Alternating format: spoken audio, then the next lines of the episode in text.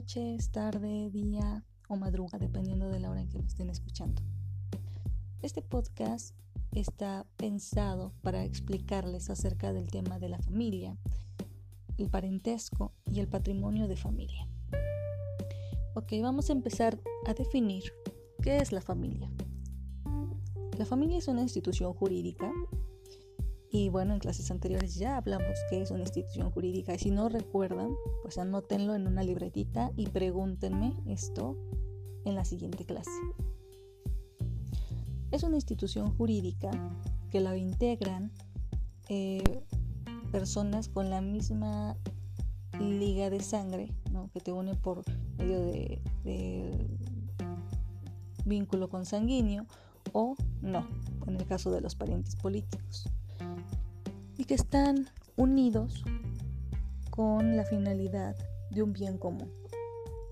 El concepto de familia ha evolucionado a lo largo de la historia, esto por factores sociales, por factores culturales e incluso por factores económicos.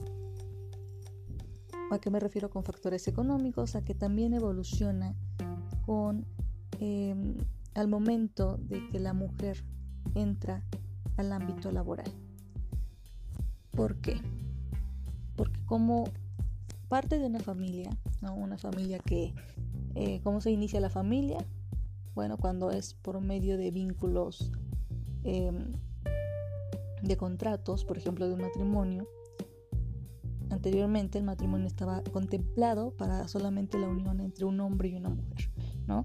Ahorita el cambio es que no solamente puede ser entre un hombre y una mujer, sino también puede ser entre mujer y mujer, hombre y hombre, ¿no?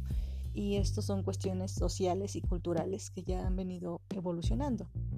Pero recordemos que independientemente del género que se trate la pareja, ambos tienen derechos y obligaciones. Desde el momento en que la mujer llega al campo laboral y empieza a producir economía, al igual que el hombre, eh, estos derechos y obligaciones cambian también. ¿no? Anteriormente, cuando la mujer estaba sometida, ahora sí que al estar en su casa, ¿no? a fungir como ama de casa, a cuidar a los hijos, y no tenía esa posibilidad de seguir estudiando, no tenía esa posibilidad de trabajar, pues, eh, ¿qué sucedía? El hombre tenía la obligación de mantener a su familia y aparte la mujer podía acceder incluso a tener una pensión que ahorita pues se mantiene para las mujeres que todavía están bajo esas condiciones, ¿no?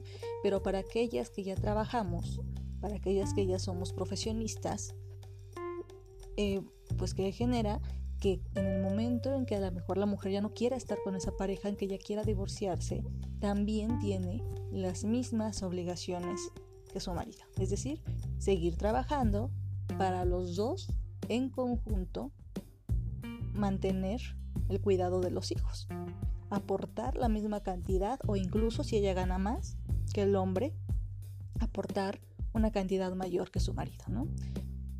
Supongamos que aquí la esposa era una jueza y el esposo pues era un servidor público, a lo mejor un oficial de partes o trabajaba en una comisión de derechos humanos y pues su salario era menor o incluso si el hombre pues era incluso un obrero, ¿no? Un, plomero, un carpintero y se dedicó él tal vez a la crianza de, de los hijos, ¿no? Porque la mujer siendo jueza pues no podía, ¿no? Tenía que estar todo el tiempo fuera en su trabajo. El hombre podría tener incluso derecho a que se le dé la pensión a él.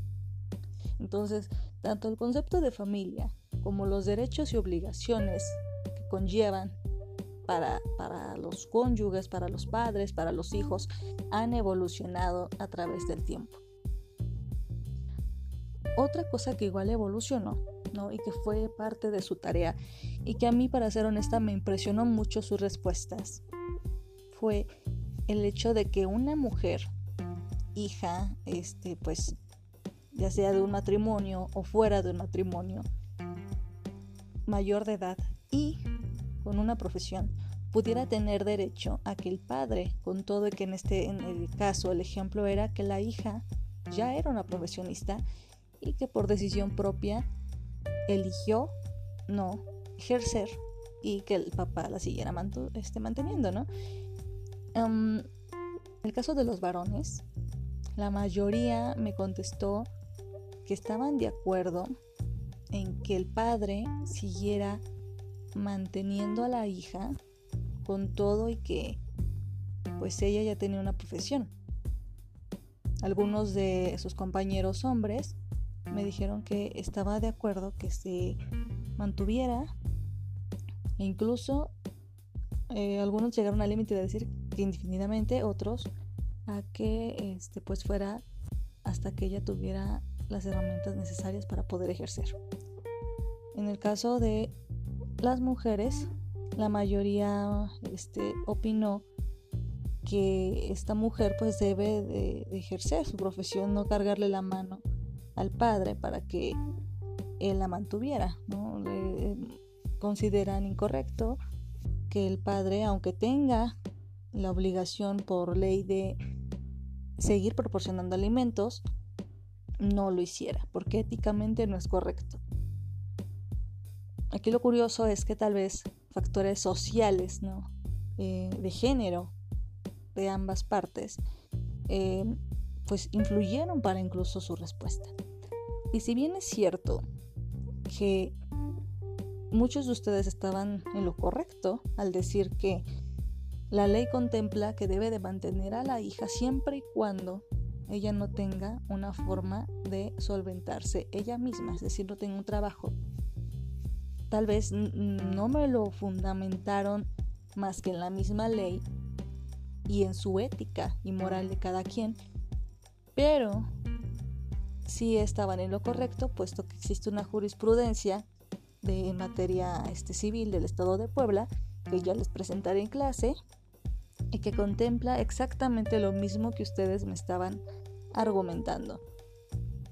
Un padre tiene la obligación de mantener a su hija siempre y cuando ella no tenga un trabajo. Y en este caso la persona tenía no solo eh, pues un oficio, sino que tenía una profesión que el padre le había dado. Aquí eh, quizá eh, pues se tuvo que haber analizado como algunos de sus compañeros y compañeras lo hicieron al decir, bueno, a lo mejor ella no ejerce porque sigue estudiando, porque diario, ¿no? Y puede ser. Puede ser también el caso en que ella simplemente dice, ay, como que no me gustó mi carrera, entonces no la quiero ejercer. También puede darse el caso y por lo mismo y para evitar este tipo de injusticias, ¿no? donde la hija decide em, simplemente no ejercer porque ya no le gustó la carrera, porque ya le da flojera, etc. Para evitar ese tipo de injusticias hacia el padre o los padres, se creó ese tipo de herramientas jurídicas como lo es la jurisprudencia que pone este candado legal a ese tipo de eh, inseguridades para los padres o injusticias para, para ambas partes. Correcto, entonces ya estableciendo lo que es la familia, vamos a hablar ahora de qué es el parentesco. El parentesco es ese vínculo que nos va a unir no solamente con nuestra familia de sangre, sino con aquella que no lo es.